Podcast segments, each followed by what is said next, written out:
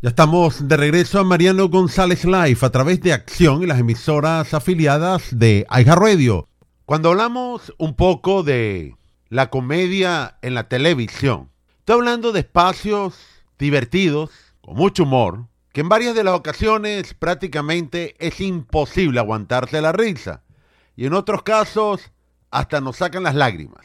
Claro, esto va a depender de los gustos de cada quien, las preferencias, porque no a todos les agrada series o programas cómicos, que muchos de los casos perduran en el tiempo. Aquí en Estados Unidos hay muchos de ellos.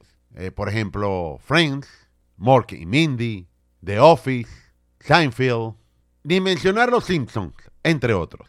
Y en el caso de Los Simpsons, haciendo una breve pausa, sin duda es una de las series de más data, más longevas en la televisión.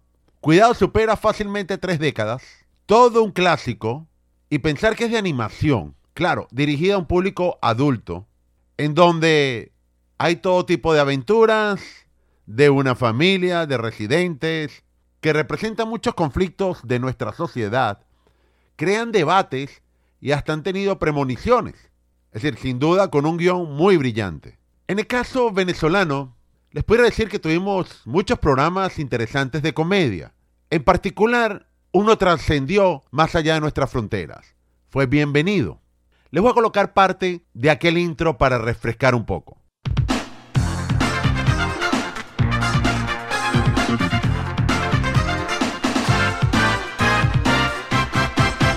Bienvenido esta noche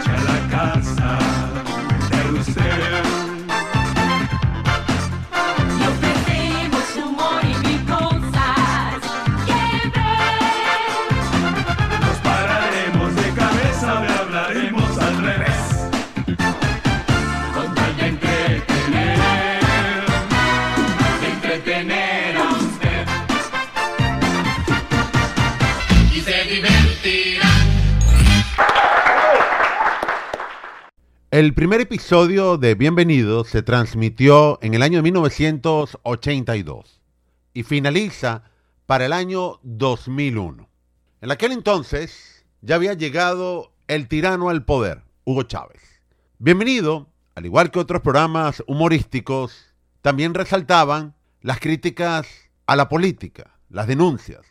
Por supuesto, escondían con ese humor el doble sentido, pero no dejaban de escapar muchos problemas que en aquel entonces y hoy en día peor aquejan a Venezuela. Pero mucho antes de la llegada de la tiranía a Venezuela, dadas aquellas elecciones de 1999, Bienvenido previamente tenía un personaje llamado el Loco Hugo. Vamos a escucharlo. El Loco Hugo.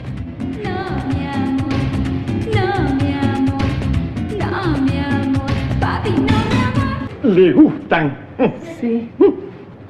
¿Usted exhibe? Sí. Es pintor. No, soy exhibicionista. Bueno, un personaje muy particular que a la final se despojaba de su ropa. El loco Hugo. Entonces, este personaje que existía en la televisión venezolana, en la comedia Bienvenido, mucho antes de la llegada de Hugo Chávez al poder, Hugo, el tirano se siente ofendido y piensa que el loco Hugo hace referencia a él. Por lo tanto, empezaron las presiones y el personaje fue retirado, al igual que otros segmentos del programa, porque el dictador decía y afirmaba que era una falta de respeto a su imagen. Ahora resulta que cuando usted critica a un presidente, falta de respeto, pero cuando destroza todo un país hay que aplaudirlo. Bueno, vaya contradicción. Y en este caso, que probablemente muchas naciones del mundo se ha repetido al igual que en Venezuela, ahora llama poderosamente la atención otro tirano más que no le agrada un personaje. Estoy hablando de Winnie the Pooh. Sí, el oso. Pensar que está prohibido en China. Ese personaje infantil. Las autoridades de aquella nación lo consideran todo un exceso y han decidido censurarlo por varios años. Claro, no dieron ningún tipo de explicación. Un personaje infantil que no agrada a los políticos en China. Winnie the Pooh, el osito famoso de muchos libros infantiles creados en Inglaterra. Sus películas prohibidas en China, por cierto, una nación en donde tan solo permiten 34 películas extranjeras que sean exhibidas en las salas de cine al año, solamente 34. Resulta que el presidente chino infinito, Xi Jinping, no le agrada Winnie the Pooh. Pero esto no es nuevo. Esto comenzó desde el año 2013, cuando por primera vez el jefe del Estado chino se pasea con su camarada, perdón, con su homólogo Barack Obama, y juntos muchos decían, bueno, ahí va Winnie the Pooh y su amigo Tiger. Yo espero que Tiger tampoco se haya sentido ofendido. Y eso ocurre en el año 2014, cuando otra vez sale Winnie the Pooh con otro del personaje, el burrito, haciendo alusión al presidente chino y al fallecido primer ministro japonés, Shinzo Abe. Empezaron las comparaciones, inclusive más allá, cualquier desfile militar donde aparecía el presidente chino, colocaban a un lado la imagen del osito Winnie the Pooh. Así que este personaje infantil no agradó a las autoridades chinas, lo han censurado, por años no hay explicación y me imagino que esto es una larga lista de lo que puede significar programas humorísticos infantiles para muchos tiranos.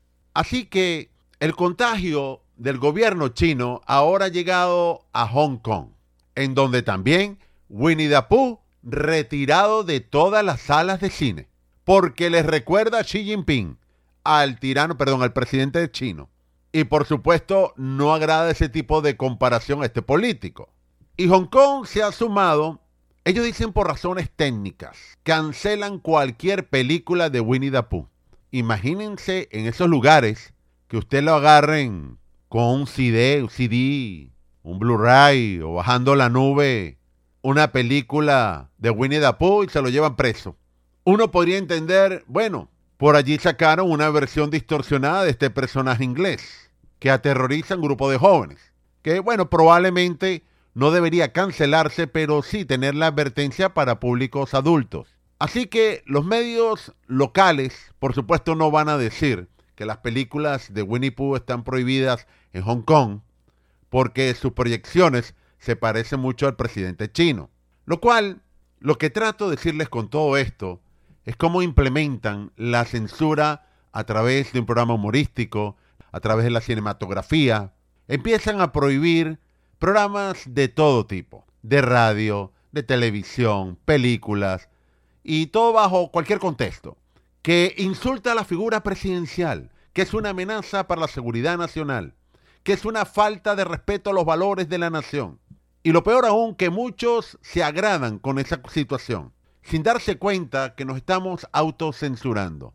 Este no va a ser la primera vez, llámese un personaje de televisión, un personaje infantil, que no va a agradar a cualquier autoridad política.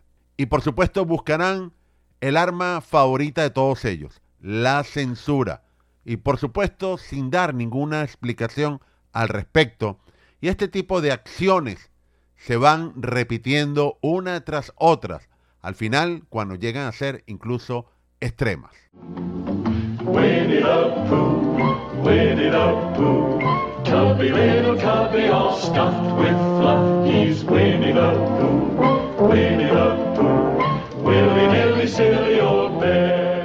Tenemos que ir a la pausa en Mariano González Live, pero regresaremos bien en breve a través de Acción y las emisoras afiliadas de iHeartRadio.